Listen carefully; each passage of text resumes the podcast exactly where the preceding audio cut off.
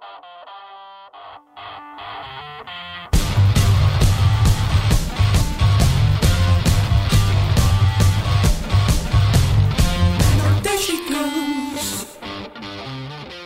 Olá e bem-vindos ao posto emissor número 104. Hoje é dia 12 de maio e nos nossos estúdios de Passo temos a honra de receber um português que já visitou e tocou a música dos quatro cantos do mundo. Nascido em Lisboa, começou a tocar flauta e saxofone na adolescência e aos 30 anos trocou de nome.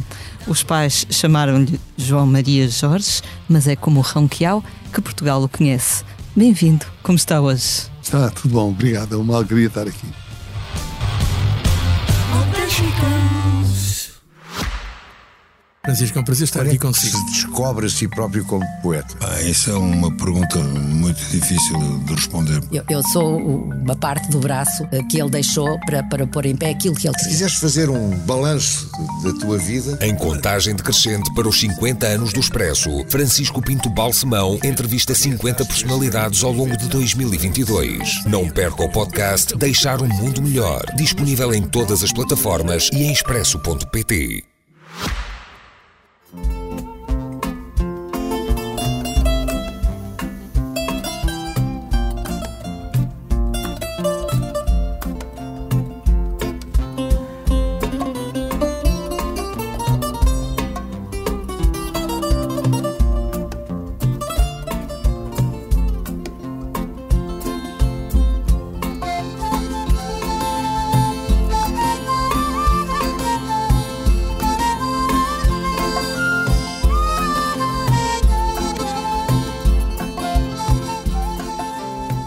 Muito obrigada por vir até aqui e sabemos que, que vai tocar no próximo dia 27 de maio, dar um concerto no Casino de Estoril. Hum, está, está contente de pisar o, o palco? Ainda representa para si uma alegria depois destes anos todos? É uma alegria renovada porque a música é uma coisa que se faz todos os dias, não é? De modo que eu acordo todos os dias, graças a Deus, com aquele desejo de ver como é que está o som da flauta, o que é que, que, é que eu preciso de limar, o que é que eu preciso de fazer para melhorar esse som. E depois a alegria de poder chegar a um palco e transmitir isso às pessoas. De modo que isso é uma coisa diária e que se renova sempre. Há cerca de um ano, curiosamente, falávamos para o Expresso sobre o disco que lançava nessa altura e que serve também de mote, de certa forma, a este concerto. Tratava-se da sua homenagem a Gandhi e na altura perguntei-lhe o que mais admirava na, na vida, no percurso desta figura histórica e o Ronquial falou-me da, da política, da postura de não agressividade de, do, do Gandhi. Eu, eu estava ontem a pensar, estava a reler a nossa conversa do ano passado e a pensar que essa é uma postura que está muito, muito ausente dos dias de hoje, não é? Está, quer dizer, a mensagem do Gandhi é uma mensagem que a gente compreende que a humanidade ainda não está, na sua maior parte, preparada para compreender o que é que significa a paz. Paz não é só a ausência de guerra. A paz é uma atitude onde o homem, o homem, a mulher, todos nós, nos sentimos eh, em ligação com o interior, com o outro, com a projeção para o outro, com, a, com as nossas relações, com o mundo ambiente. Estar em paz, por exemplo, é proteger a natureza. Isso é uma atitude de paz. Portanto, a paz é um conceito muito grande, compreendido pelo Gandhi de uma maneira muito profunda, e, e digamos que neste mundo onde, onde impera muito a atitude egoísta, é difícil de, de, de incluir nestas mentalidades essa filosofia. Eu penso que é uma filosofia para o futuro, vem do passado, mas ap apresenta-se e catapulta-se para o futuro. Daí eu dizer que muitas vezes tem sido complicado a gente ver a aplicação prática desta filosofia no mundo. Mas na Índia aconteceu e ele teve provas práticas através do processo da independência e, e durante todo o tempo em que governou na Índia, teve provas práticas da aplicação da sua teoria filosófica.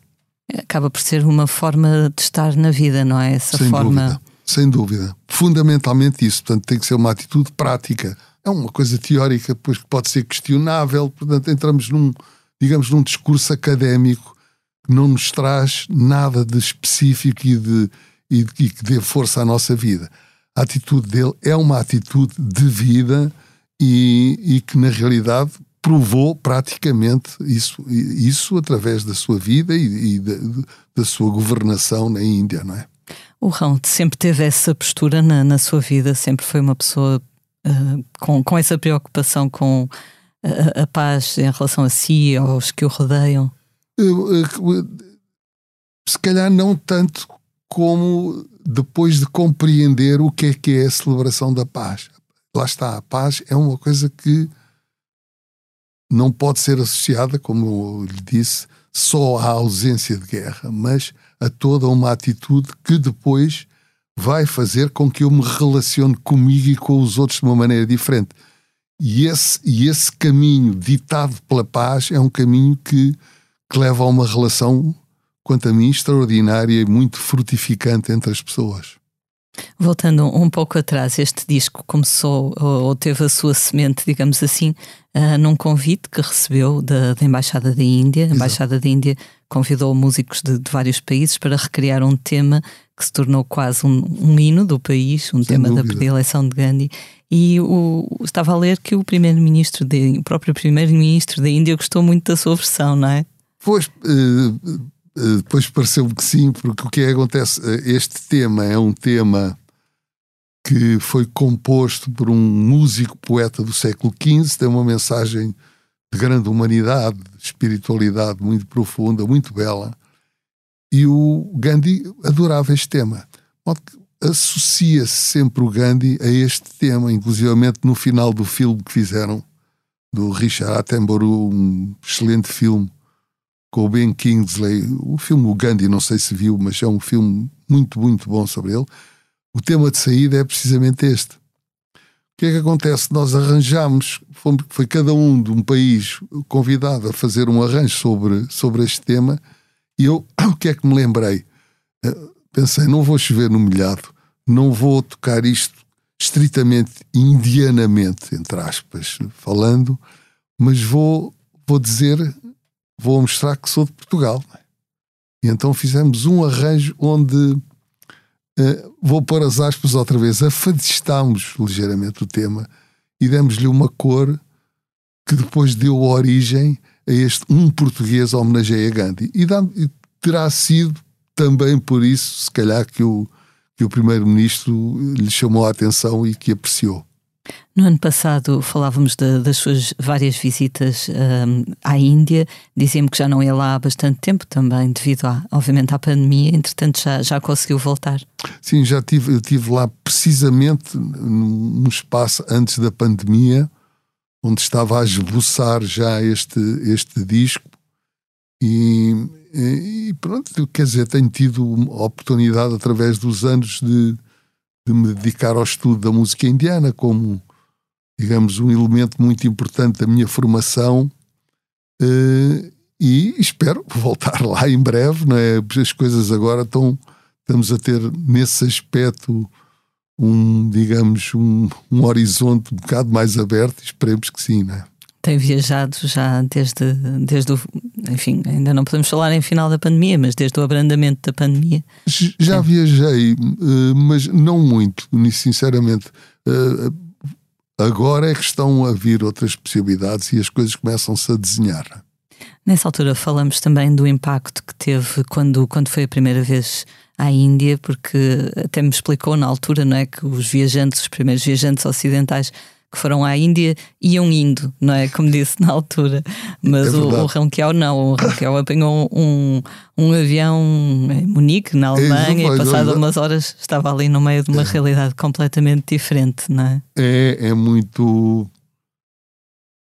É muito impactuante. Eu, eu andei ali à Nora um bocado de tempo, porque não, não estava preparado para aquilo depois era uma concentração enorme das pessoas na cidade, depois a dormirem na rua. Aquilo fez-me. Senti-me ali. Estava a ver quase que não conseguia aguentar, digamos, o impacto daquele.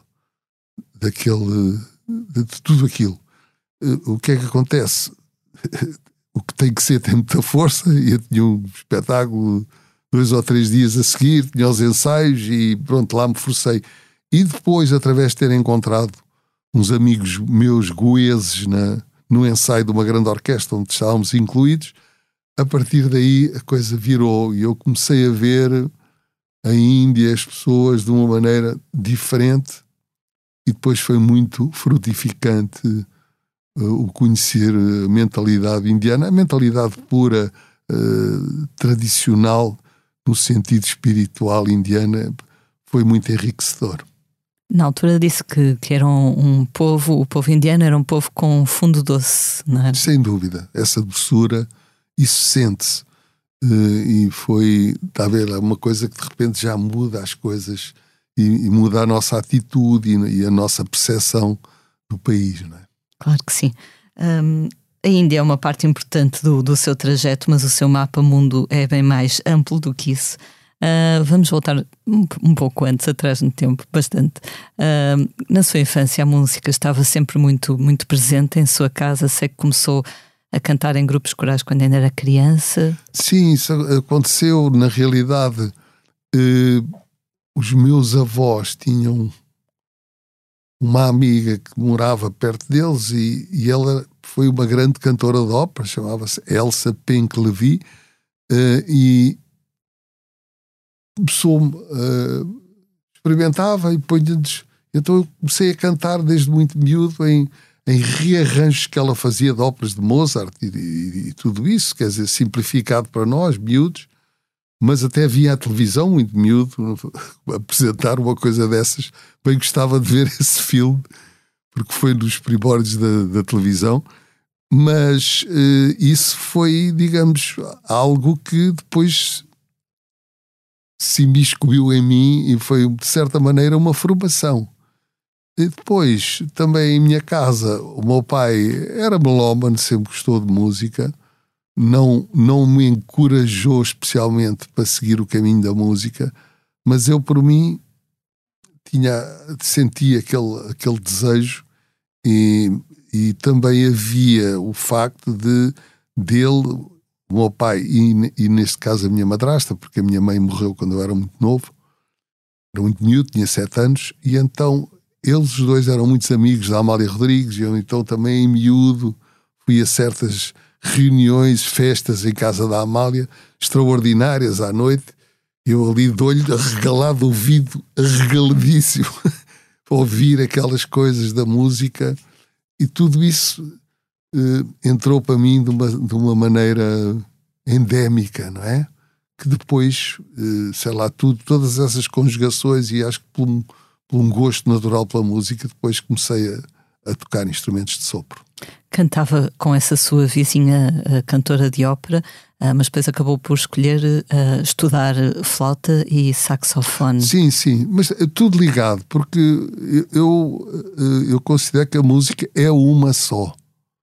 Portanto, eh, por acaso mencionei isso há pouco tempo, mas eh, parece-me ser um ponto muito importante. Eu, quando estava a estudar com o Raghunath Chet, esse grande flautista com quem estudei, ele dizia o seguinte: dizia que a partir do momento que um músico tem um certo e determinado conceito interior de como tratar o som, como emitir o som, desse conceito interior é que vai surgir o som no próprio instrumento. E aí o instrumento deixa de interessar. Seja voz, seja flauta. Essa interioridade do músico é que passa para o instrumento. Isso é que é o fundamental. Depois há a técnica do próprio instrumento. Mas isso é uma coisa mecânica, a técnica. Mas o que passa sempre é esta interioridade eh, que faz com que a música seja mais importante que o próprio instrumento. É quase como uma, uma, identidade. É, é? exatamente, é? uma identidade, algo de próprio que nós transmitimos através de seja for, qual for o instrumento. Pois, evidentemente, depois há aquela simpatia do timbre do instrumento, das possibilidades específicas que esse instrumento tem para nos dar, mas esta realidade acho que ultrapassa isso é, é, curioso. Se calhar é também o que sentimos noutras artes, não é? Um pintor, se calhar Uh, tam também precisa de encontrar essa sua identidade, esse, essa sua interioridade. Sim, tudo bem, é vem de dentro, não há dúvida nenhuma. O, o, que há, o que vale vem de dentro. Estava a ler uma, uma entrevista sua em que dizia que achava que a primeira vez que viu alguém a tocar flauta foi num filme do Vasco Santana, assim num contexto meio bucólico. É, é, uma, é uma coisa interessante. Eu era muito miúdo, aqueles filmes do Tório Silva, Vasco Santana. Há uma altura, não sei dizer qual é o filme, se é Canção de Lisboa, se é o Leão da Estrela, qualquer um desses, um desses filmes. Uh, acho que é o Curado Ribeiro com a Milu ou com a irmã da Milu no filme. Não tenho a certeza. Vão dar uma volta pelo campo, não é? Estão no carro, então o que é, o que, é que isto passa-se, calculo eu, nos anos 30, 40, não sei exatamente e a câmara está dentro do carro a fazer como se fossem os olhos deles, os dois, a darem uma volta pelo campo. E então veem várias coisas, o, ambiente à volta de Lisboa, e de repente está um tipo sentado em cima de uma pedra, com uma série de ovelhas à volta, e ele com uma flauta a tocar. Essa imagem marcou-me muito, e depois eu pensei: isto, é um, temos, isto, estamos na presença de um sábio. Ele, ele, qualquer coisa na sabedoria daquele homem ali, está ali a tocar a sua flauta, está tudo bom, está tudo bem. Essa, esse aspecto bucólico da música, solitário num certo aspecto, solitário porque ele está sozinho, mas não está sozinho, quer dizer, está junto com a natureza, com a sua expressão, está consigo próprio, está, está a projetar qualquer coisa, isso sempre fascinou. E, e, a natureza também, não é? Sempre foi. A natureza, a natureza. Um chamamento para si. Sim, Apesar de ter nascido na cidade. E, é verdade. Ou se calhar por ter é nascido verdade. na cidade. E, e, ou se calhar por isso, quem sabe, não é? O facto é que, na realidade, eu tenho um, sinto um espírito, uh, um bucolismo no meu espírito, uh, sinto isso. O que é que retira mais da, da natureza? O pulsar, a unidade, um, uh, uma força interior que a gente sente na natureza, porque tudo, tudo está na natureza, não é? Que a gente vai, tira uma fruta da, da árvore, né? planta, as coisas crescem, quer dizer, tudo, há uma força né, dentro da natureza, e essa força unitária da natureza é uma maravilha. Pois os sons, as coisas que nós, nós captamos, a gente sentar num certo sítio a uma certa hora a ouvir o canto dos pássaros, uh, som do vento, sei lá, todos esses som do mar, uh, tudo isso são coisas que, que, na realidade depois nós nós uh, sentimos essa, esse, esse impacto e faz-nos bem. Há uma coisa muito interessante também, que por acaso há pouco tempo estava a falar, disse, olha, se estiveres com um grande stress, muito... Epá, aquelas coisas às vezes que a gente sente que está irrequieto, ansioso. É parar num, num, sim, à beira de um campo onde está uma vaca a pastar. É fixar a atenção numa vaca a pastar. Eu garanto que ao fim de pouco tempo a calma vai vir. Mas concentrar-se, olhar para a vaca, a maneira como ela olha, como, é ela, como ela está ali, a paz que transmite aquele animal no meio da natureza, de certeza que vai fazer alguma coisa no bom sentido. Às vezes penso isso quando estou a olhar para a minha gata, ela está a dormir ao sol, sem uma preocupação no mundo, eu penso. Ah, exato, isso está, está lá, não é? Bom eu penso na vaca porque é o, a claro, vaca é o claro. símbolo da paz, não é? E é, de certa maneira, um animal que, que transmite essa, essa onda pacífica e isso é muito interessante, não é?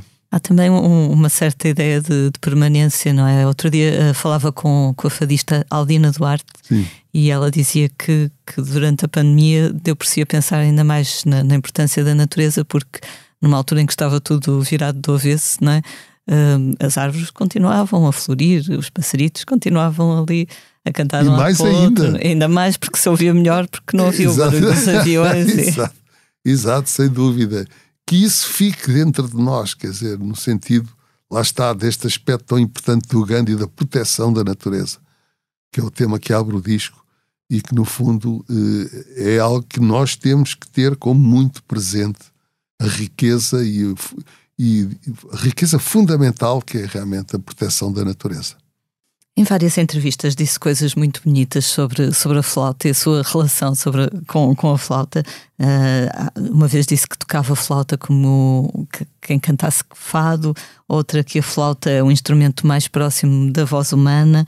Um, é uma, uma relação bonita e saudável que tem com, com o seu instrumento. Não é? Eu pergunto isto porque às vezes há músicos que se sentem um bocadinho assoberbados pelo, não sei, pelo estudo do, do instrumento, mas não, não é o seu caso. Não, uh, repara, uh, o, o, o controle. O, con o controle dos mecanismos da flauta, dos mecanismos físicos da flauta, é uma coisa muito complicada. É um instrumento muito difícil uh, de, de a gente lá está conseguir projetar aquilo que sentimos cá para fora. Mas é um instrumento realmente que, sendo vem de uma cana, não é? Portanto, é o, é o, elemento que a forma é completamente natural, é o instrumento melódico mais antigo do mundo. Há um mais antigo, que é a voz. A voz é o primeiro instrumento. Mas, melodicamente, o primeiro instrumento que o homem fez para tocar qualquer coisa de melódico foi a flauta. Tirada. A história até é dita que era uma cana que estava com uma abertura e que o vento batia e que fazia um som. Eu disse: o quê? Onde é que vem este som? Daí vem, daí até o, o homem saber que poderia provocar o som para fazer som, não é? Lá está, provocar esse, esse sopro para fazer som. Uh, pronto, lá está. Uh, é toda. Todo um. Cria-se um misticismo à volta da flauta de bambu, que é um instrumento que combina, de certa maneira, uma coisa rústica, simples, como o homem que está em cima do, da pedra a tocar para a natureza, uma coisa muito simples, cânticos simples de rua, e ao mesmo tempo tem um aspecto de, de, místico muito, muito profundo, até porque há, terá visto em muitas representações de, das divindades indianas, uma das quais é Krishna. Krishna era flautista. Quer dizer, portanto, aparece a mensagem dele aparece em música através de uma flauta. Portanto, é preciso ver que isto já, o próprio instrumento já sugere este, este, esta parte eh, mística do próprio som. Neste percurso, o saxofone ficou um pouco mais, mais de, de parte a partir não, de certa altura? Eu, não, deixei, eu deixei tocar, quer dizer, tocava os dois instrumentos, mas depois, a partir de certa altura, eh, optei por me dedicar completamente à flauta de bambu. Eu estava a ler, eh, espero que esta informação esteja correta, que na sua adolescência estudou no colégio militar? Sim, sim. Era aluno interno no, no colégio militar? Só havia internos na altura. Só havia internos, ok. Eu agora vejo externos, é, que é que eu não apanhei disto? mas, mas só havia internos na altura. Era complicado.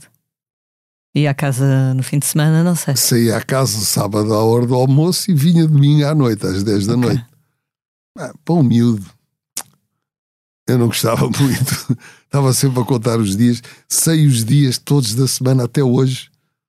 Posso não saber quantos são, mas o dia da semana eu sei sempre, porque era muito importante. Uma segunda-feira era uma segunda, uma terça era uma terça, uma quarta era uma quarta, uma quinta era uma quinta, uma sexta era uma sexta que era a revéspera da saída, sábado era a alegria total.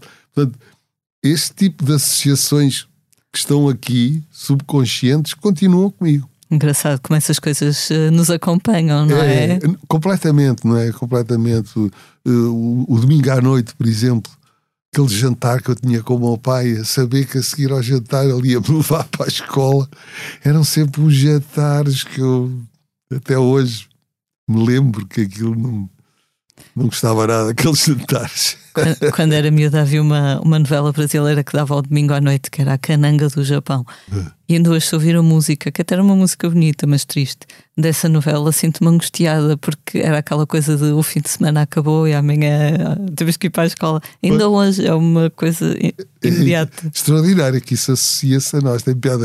É uma situação diferente, mas que tem muito parecido. Sim, no fundo. Depois passou teoricamente pelo curso de Direito. Sim, sim. Não, nunca pensou realmente levá-lo até não, ao fim? Não, não. Quer dizer, não, porque eh, de certa maneira o meu pai sempre me encorajou a tirar um curso, e não, no princípio, não a minha vida como músico profissional, ele nunca me encorajou nesse aspecto. Gostava que eu tocasse música, mas que fosse um músico com, digamos, uma profissão. E... Mas de resto, quando a gente entra na música, não pensa, eu vou para músico profissional. A gente entra na música pelo gosto de tocar, né? Depois continuam. Tenho um sobrinho que tem muito jeito, é, é guitarrista, uh, e está a tirar o seu curso. Eu disse-lhe, inclusivamente: Olha, eu acho que tu não largues não largues porque ficas sempre com uma coisa. Digamos, a vida de um músico é uma vida muito incerta. Veja lá bem o que é que se passou nestes dois anos. Pessoal que ficou sem trabalho, daqueles que tinham um trabalho diário em hotéis, em coisas, de repente ficaram. E depois o músico uh, não tem aquela mentalidade de pôr de parte, não é bem, não é, não é a formiga, o músico é a cigarra, não é? E então uh, isto foi uma, uma coisa muito pesada. E eu, então, de certa maneira, compreendia o meu pai nesse aspecto. Mas depois entrei na música, comecei a, a fazer espetáculos aqui e ali, tornei-me músico de estúdio e as coisas evoluíram para esse lado. Lembra-se da altura em que pensou que já não havia mesmo volta a dar, que agora era, era oficial? Não. Acho que nunca houve esse dia. Houve, de repente, o dia de eu já me encontrar a fazer. E então chegar à conclusão, sim, já estou nisto e depois já, já tinha embalado, pronto.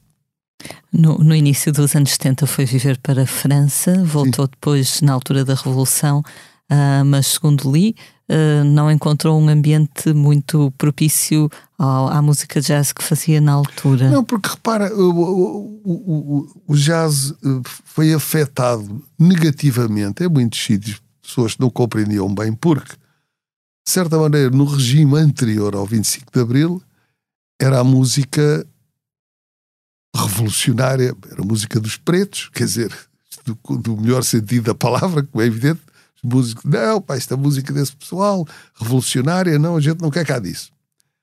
A seguir ao 25 de Abril, era a música americana do imperialismo americano, quer dizer, era, isto não, não faz muito sentido, quer dizer podia ter sido ao contrário ser do imperialismo antes do coisa e depois a música dos pretos a seguir. Uh, uh, era um, é uma lógica não é? absolutamente absurda, não é? Para já, a, a própria associação de, de, da música com, com questões rássicas absurdas, não é? Tudo isso é um absurdo, a música é só uma. Os músicos, felizmente, foi muito ultrapassada essa coisa dos de, de vários tipo rássico, isso, isso, isso, está a ser ultrapassado. Isso penso que foi algo que foi, foi um, um passo muito importante e, que fomos em frente. Mas realmente, naqueles períodos confusos de uma revolução, há coisas que são tomadas de uma maneira absolutamente absurda. Se quer que eu lhe diga, por exemplo, havia uma cantora uh, egípcia chamada Om Kalsum, que era um, uh, uma uma mentora da Amália Rodrigues foi era, ela considerava uma das melhores a melhor cantora de todos os tempos e, e então essa cantora vivia no Egito e o, e o Nasser foi, fez houve uma revolução tipo um 25 de abril no Egito e eles consideraram na, na rádio que ela era do antigo regime e deixaram de a passar. passava tempo sempre na rádio, ela ficou, furibunda e foi ter com o Nasser. Conseguiu arranjar uma audiência. Disse ao seu primeiro-ministro, ou como o terá chamado, parece impossível, mas a minha música não passa na rádio. Ele que andava assoberbado lá com os trabalhos dele, disse, não passa na rádio? Como é que isso é possível? Disse lá, eu vou tentar saber isso.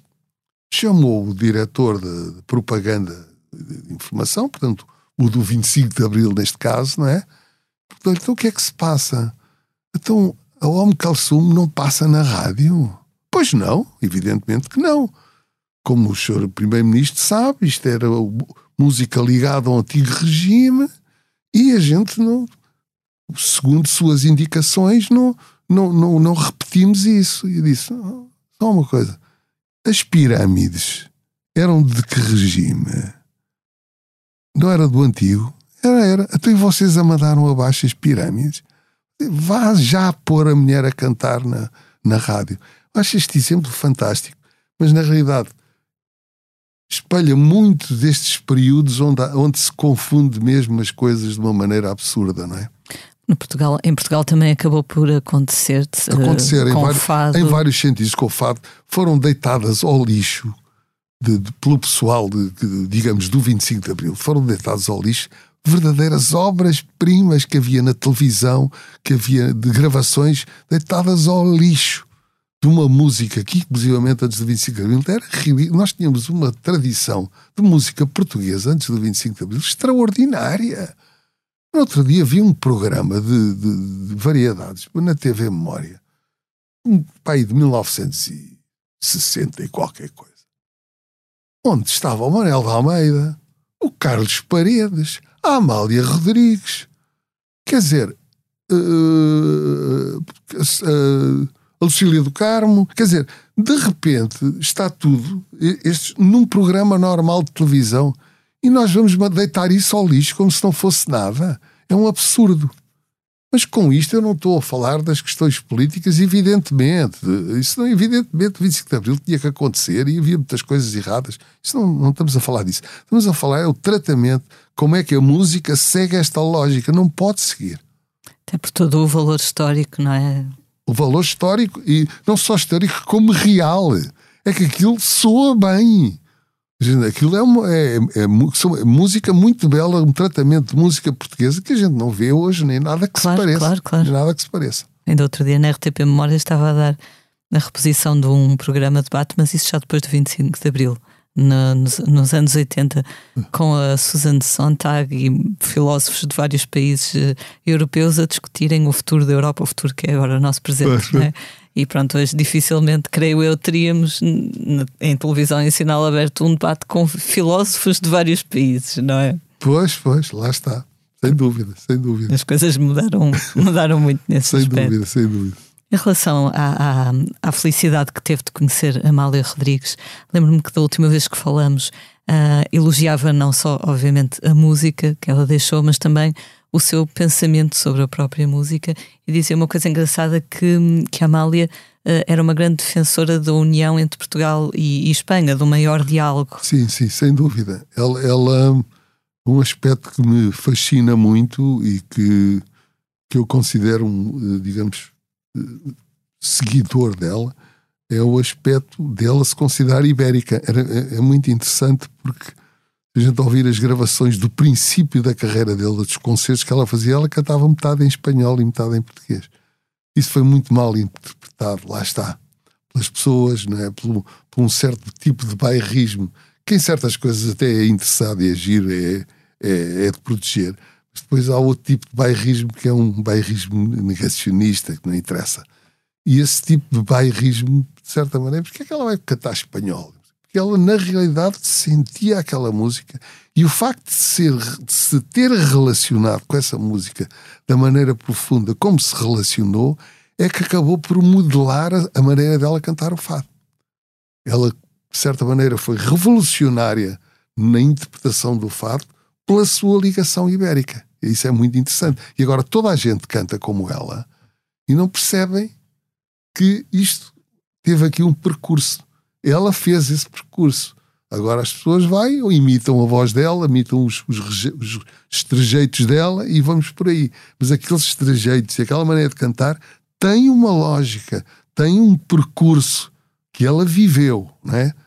E esse percurso passa de certeza por ela ter uma, acreditar numa unidade ibérica. Não europeia, ibérica. No, no, fundo, um, o Ronquial também tem muito essa, quer dizer, ao ter trabalhado com músicos de tantos países e mesmo continentes diferentes do, do africano ao asiático, ao europeu, naturalmente também tem um bocadinho essa ideia de, de, de abertura e união. Sim, é? sem dúvida. Eh, eu, eu tento, de certa maneira, eh, reproduzir a viagem do, do, dos navegantes, dos, dos, navegadores. Portanto, estiveram no Brasil, eu gostei de fazer qualquer coisa com os brasileiros, tentar ver, e há muitos aspectos na música brasileira que a gente vê que tem uma marca portuguesa tão forte. que é principalmente no Nordeste. O Nordeste é uma mistura de música portuguesa com música de, uh, preta, música negra e música uh, portuguesa faz uh, o que é música do Nordeste brasileiro. Se a gente for a Angola, quantidade da música angolana onde a gente sente uma influência tão grande do nosso canto, do nosso fado. Cabo Verde. Cabo Verde, eu chamo-lhe o fado das ilhas. O fado das ilhas é, é, é Cabo Verde. Portanto, todo, todo este, este percurso de Portugal no mundo, onde Portugal deixou e trouxe também, né? Eu, de certa maneira, revejo-me nesse percurso. Portanto, daí depois na Índia, ir a Macau também, ver o que é que é um português em Macau. Portanto, vai, vai um bocado por aí. O que é que o surpreendeu mais nessas viagens, por exemplo, em Macau? Macau, pronto, eh, eu, eu fui. Uh, quer dizer, uh, o interessante que, que eu vi em Macau e que me fez pensar foi olhar para uma casa, né? olhar para uma casa daqueles, das construções típicas antigas de Macau, onde eu vejo isto é português. Pá, mas não é português é português, mas é português. Isto é o português na China. Mas a gente, quer dizer, aquilo uh, é algo que nós vimos e tem já uma raiz. Aquilo não é um. Não é, não é frango com, com, com ananás e com, e com açúcar e depois um bocado de sal e natas. Não, não é uma mistura feita assim. Aquilo é uma coisa que criou uma raiz e vem de uma, uma junção entre dois povos. E eu penso, se é possível fazer isto na arquitetura, por que é que não será possível fazê-lo na música? É porque é possível. Se na arquitetura não tivesse lá nada, a gente podia dizer isto vai ser difícil. Mas estava na arquitetura, e então isso marcou em Macau, e, e então lá, lá está, ficou um português em Macau. Até pastéis de nata há por lá também, não é? É verdade, é verdade, sem dúvida. Eh, em 76 deixou de assinar como Ramos Jorge, passou a assinar como Ronquial? É, é, pois foi. Uh, eu. Isso. Pronto, veio, veio depois de eu, estar, de eu estar em França, quer dizer. Uh, não. Até próprio Ramos Jorge, eu não sou Ramos Jorge, mas sei lá, foi uma coisa que. que que ficou e, e as pessoas, de certa maneira, me conheciam assim, mas depois comecei a, adotar o, nome Rouquial e ficou, não é? é? Era importante, de certa forma, ter um, uma nova identidade para, para, para essa. Eu, eu, não, penso, não pensei, eh, não, eh, acho que não pensei eh, nesses termos. Penso que o nome, o nome acaba por ser eu gosto de ver um nome que soa. Aquilo soa-me bem, as duas palavras, né? Há palavras que a gente diz e que acha uma maravilha. Por exemplo, uma palavra que eu me lembro, há uma palavra que eu acho uma maravilha: anadia. É, eu digo anadia, pá, isto era bom, pá. Uma terra que se chama anadia é muito agradável, né? O som das palavras, de isso tem, tem, tem uma coisa que tem um impacto sobre mim independentemente do significado. Também o rão, como falávamos há pouco em off, também já era uma alcunha que eu acompanhava desde criança, pois, graças ao seu irmão. Não é? Isso só pode ser português, né? Exato. Quer dizer, é, é, por causa do ão, não é? Pronto, o meu irmão, em vez de dizer João, dizia rão, pronto, claro. Pulou, exato. Estávamos aqui a falar de todas as, as, fusões ou todas as uniões que promoveu ao longo das décadas na sua música.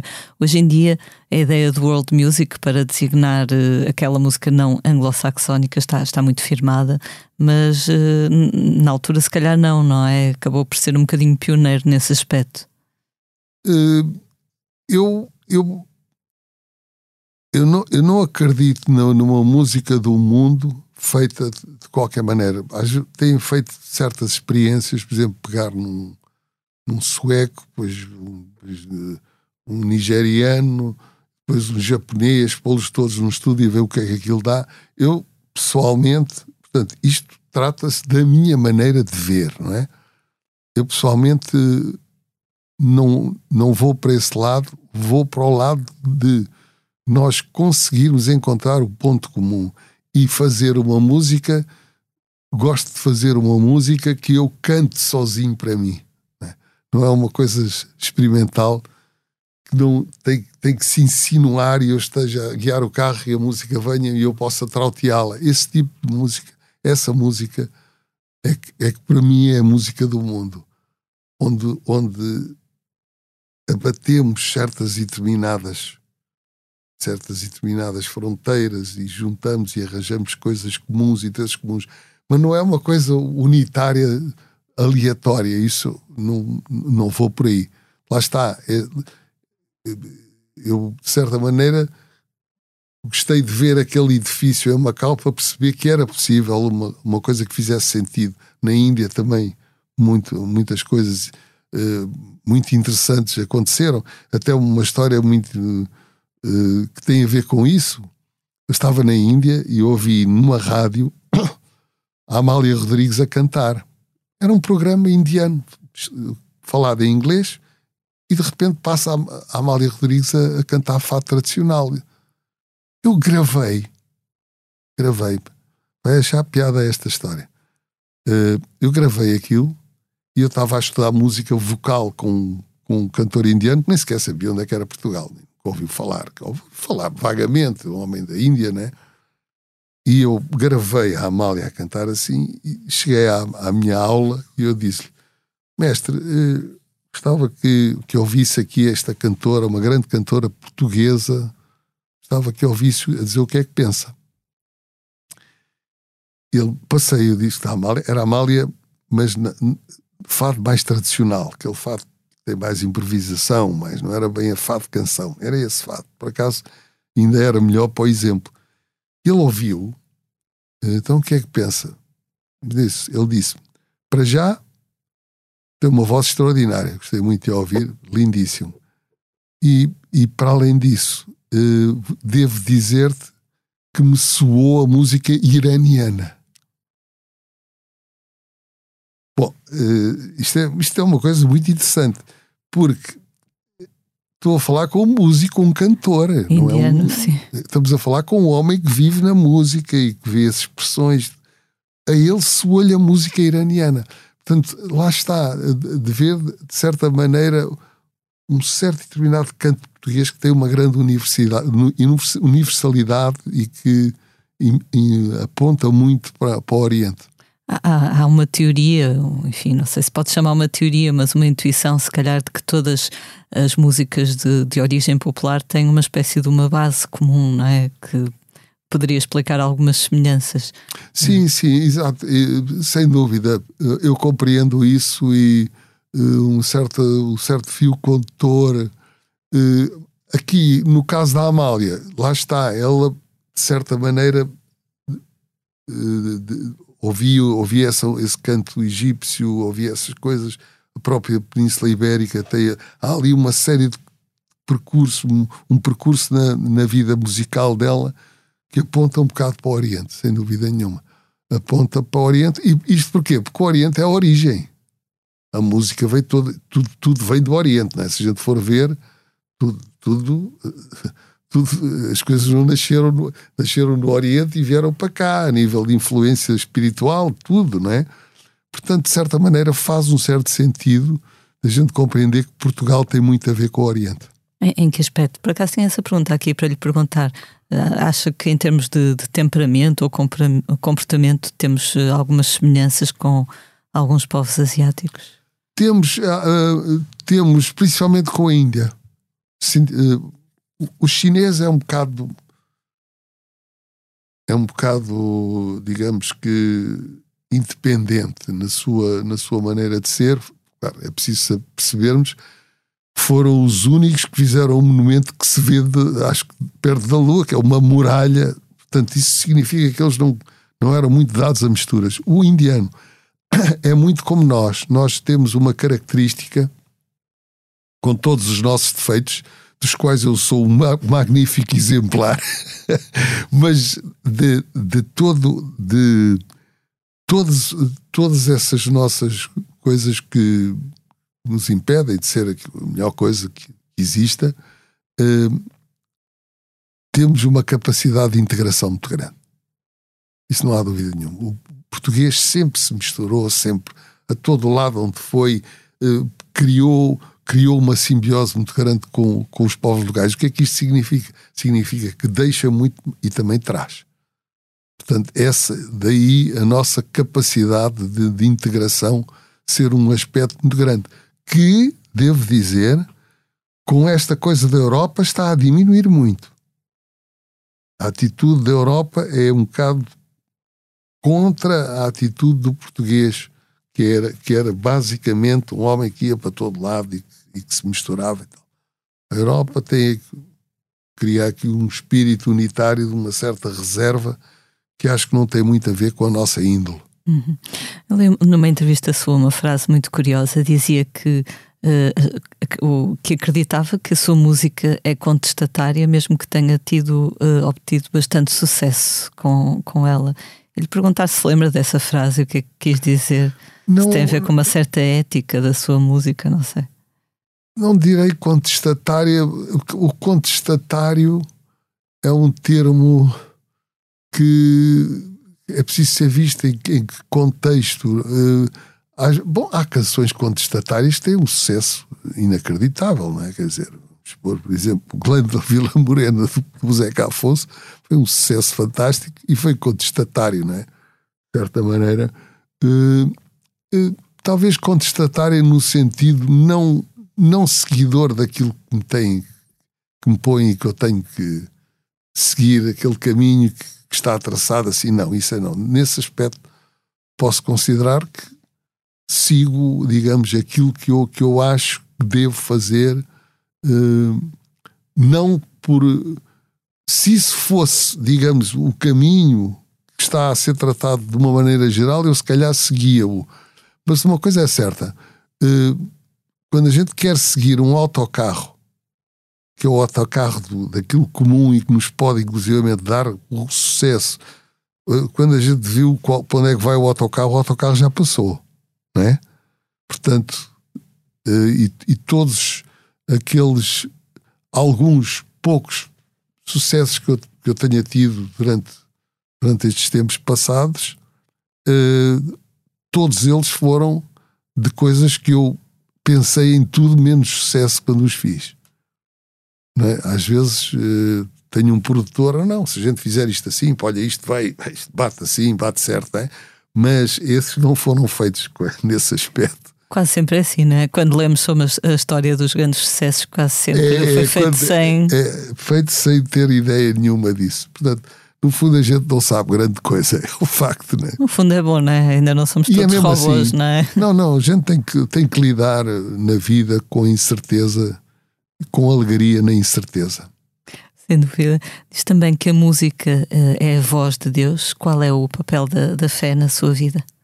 Sim, sem dúvida. Eu acredito que a música é a voz de Deus. Quer dizer, a gente compreender a unidade interior que a música provoca, a gente percebe, na realidade, uh, como dizia Guerra Junqueiro, o horizonte humano é estreito. É?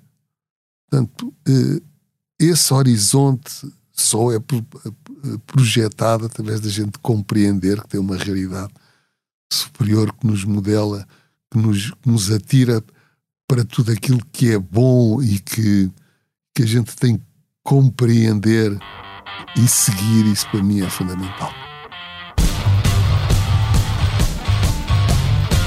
Alta Chicão.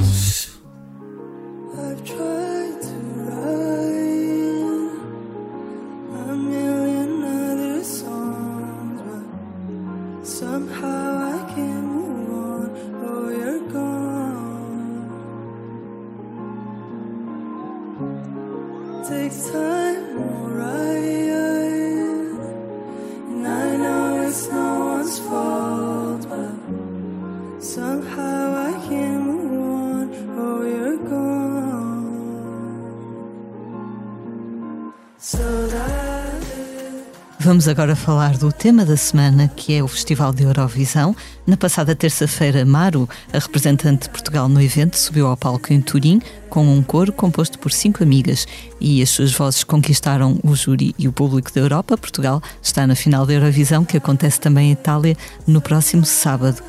A beleza desta canção, que se chama Saudade, Saudade, continua a fazer muitos fãs. Após a vitória, músicos como Teresa Salgueiro ou Pedro Brunhosa elogiaram a cantora, que já passou aqui pelo posto emissor, e a Brunhosa escreveu uma coisa que por acaso tem a ver com o que estamos a falar no fundo, que disse que para além da música ser irrepreensível no seu rigor estético, um, as representantes portuguesas levam aos palcos internacionais um lindo arranjo de vozes e uma produção que não se vergou à mesmização dos tempos, ou seja, que não foi atrás do que os outros estão a fazer.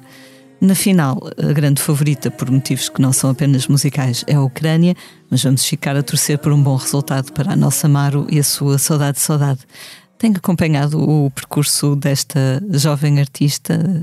Bem, tenho pena de dizer que na realidade não tenho, mas, mas fiquei alertado, não é? Porque... No próximo sábado. Lá não, estará por acaso ela. não tenho várias circunstâncias, não, não, tenho, não tenho seguido. Mas é curioso ver como as pessoas voltaram a interessar-se pelo festival, não é? Durante algum desde tempo. o Salvador, acho eu. Acho que o Salvador fez ali uma. fez ali uma. Uma magia. Uma, uma magia, não é? Pôs as coisas outra vez. Pronto, a gente, Portugal ganhou a Eurovisão, é? sem dúvida. É engraçado, lá está, mais uma vez, com certeza que ele. Uh, eu lembro-me quando o vi na, na, primeira semifinal do Festival da Canção, não pensei que ele fosse ganhar nem o Festival da Canção, nem a Eurovisão. Nem né? ele, se calhar, nem ele, ele não, não, acho que não é muito o estilo disso e, e é, um, é bastante não assumido na, na, na sua atitude e, e pronto, e, é assim. Mais um exemplo, não é? De um é, êxito dúvida, acidental, mas sem bonito dúvida. ao mesmo tempo. Sem dúvida.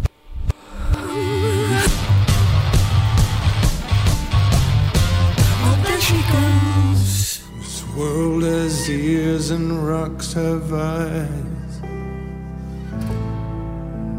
Nature loves to hide. World is a bush full of fiery eyes. Nature loves to hide. I've traveled a lot, I was observed. I was observed and unaware. I've traveled a lot unaware. I. Agora vamos falar sobre o que andamos a fazer na redação. O nosso colega Rui Miguel Abreu já viu o filme This Much I Know to Be True. É um documentário sobre a relação criativa entre o australiano Nick Cave e Warren Ellis, que é seu parceiro na banda Bad Seeds. O filme teve estreia em Portugal esta semana, ainda pode ser visto no Cinema Nimas, em Lisboa, e no Teatro Circo de Braga. Numa daquelas tristes ironias do destino, Nick Cave, portanto, que é retratado neste documentário, apresentou o mesmo com as palavras: Todos vivemos as nossas vidas perigosamente à beira da calamidade.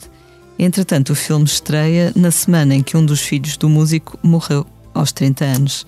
E este é já o segundo filho que Nick Cave perde, já em 2015. Que horror. A vida às vezes prega-nos umas É, partidas muito ingratas, não Que é? horror, pá, olha, isso, isso é, é chocante, não é? Um pai ver partir o seu filho, ou uma mãe, isso é, é uma coisa muito forte, é, faz muita pena, eu sou- sinto muita simpatia por ele. Completamente contra a natura, não é? A morte dos pais é, dura, mas, mas é, faz parte Sem dúvida, sem dúvida. do crescimento, Isso a é- morte do filho. Enfim.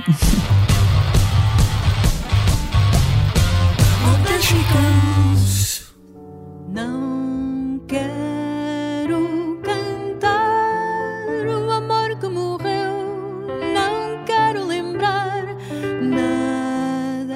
Vamos agora falar do disco da semana. Já, tá- já está disponível em todas as plataformas Amoras numa tarde de outono, o novo álbum de Cristina Branco com o pianista João Paulo Esteves da Silva.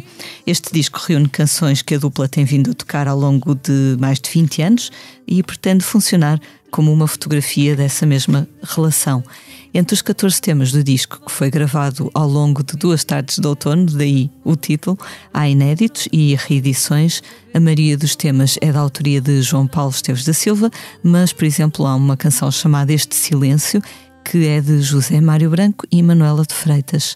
Para os autores, o objetivo do disco foi transmitir a proximidade que só um recital de piano e voz podem oferecer.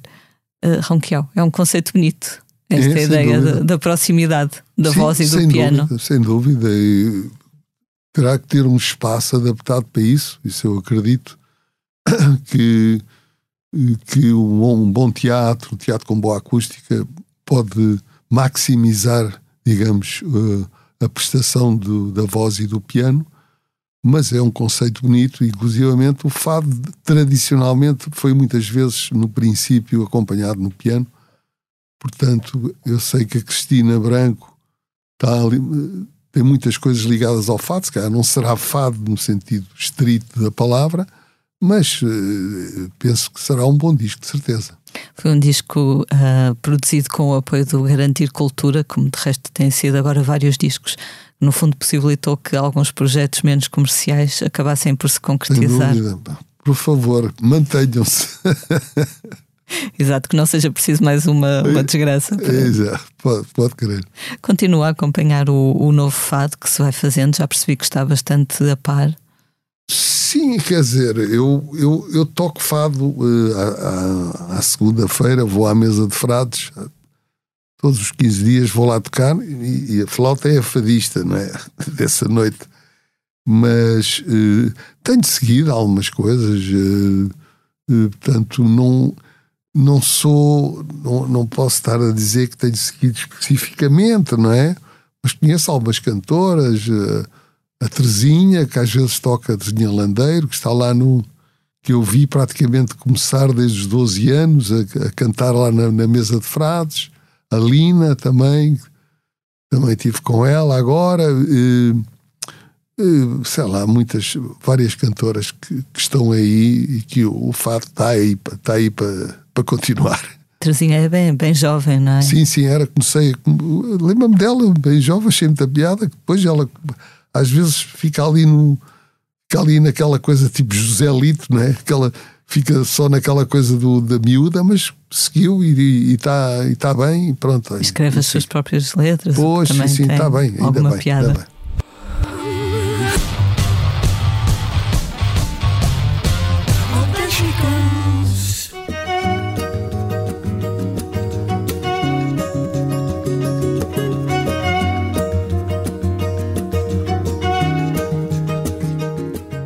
Vamos agora falar dos concertos dos próximos dias. Esta sexta-feira, dia 13, Gisela João estará no Centro Cultural de Belém, em Lisboa, um concerto ao vivo, ao qual também será possível assistir em streaming. Também na sexta, 13, os ingleses Tindersticks tocam no Coliseu de Lisboa, no Coliseu do Porto estão no dia seguinte. No sábado, dia 14, a rainha do burlesco Dita Von Teese atua no Coliseu de Lisboa. Há uma entrevista na revista do Expresso para ler com ela. A 16 de maio, os White Lies tocam no Lisboa ao vivo e a 17 no Hard Club no Porto. Na próxima semana dá-se o regresso aguardado dos Kings of Convenience. A dupla de Bergen, na Noruega, traz as suas canções folk ao Coliseu do Porto a 16 de maio e ao de Lisboa a 18 e 19. Também na próxima semana, os alemães Einstürzen e Neubauten dão três concertos em Portugal, na Casa da Música no Porto, no dia 18 de maio, na Aula Magna em Lisboa, a 19 e no Teatro Municipal da Guarda, a 20. No dia 27, Ronquial, Casino de Estoril. Sim, senhor. Mais alguma data que queira Achei interessante esse dia 27 do Casino de Estoril. Pois lá daremos, se Deus quiser.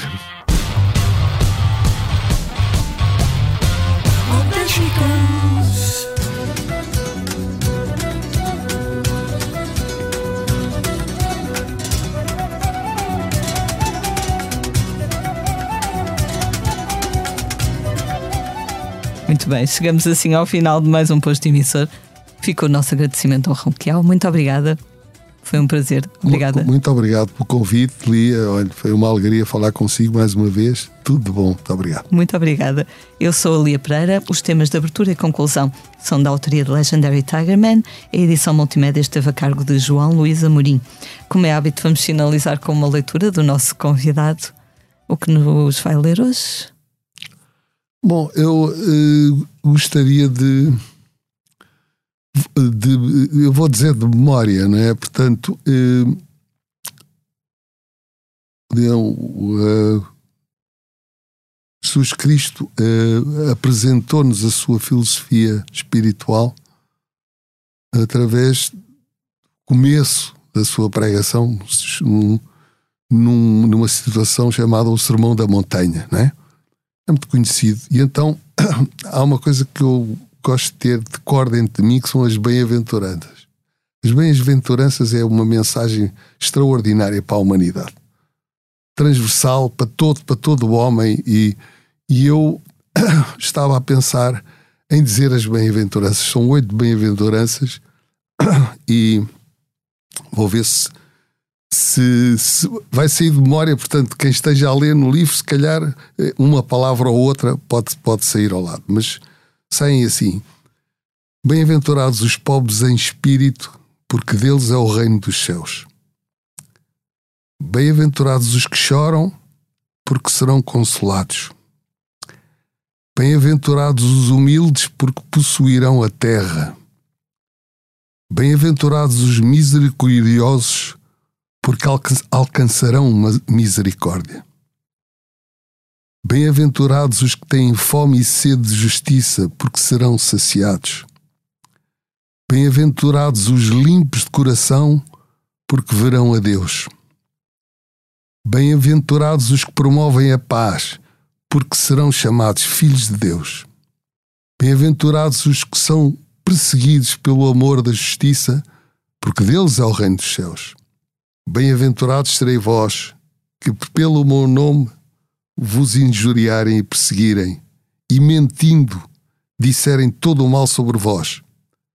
Grande é o vosso galardão nos céus.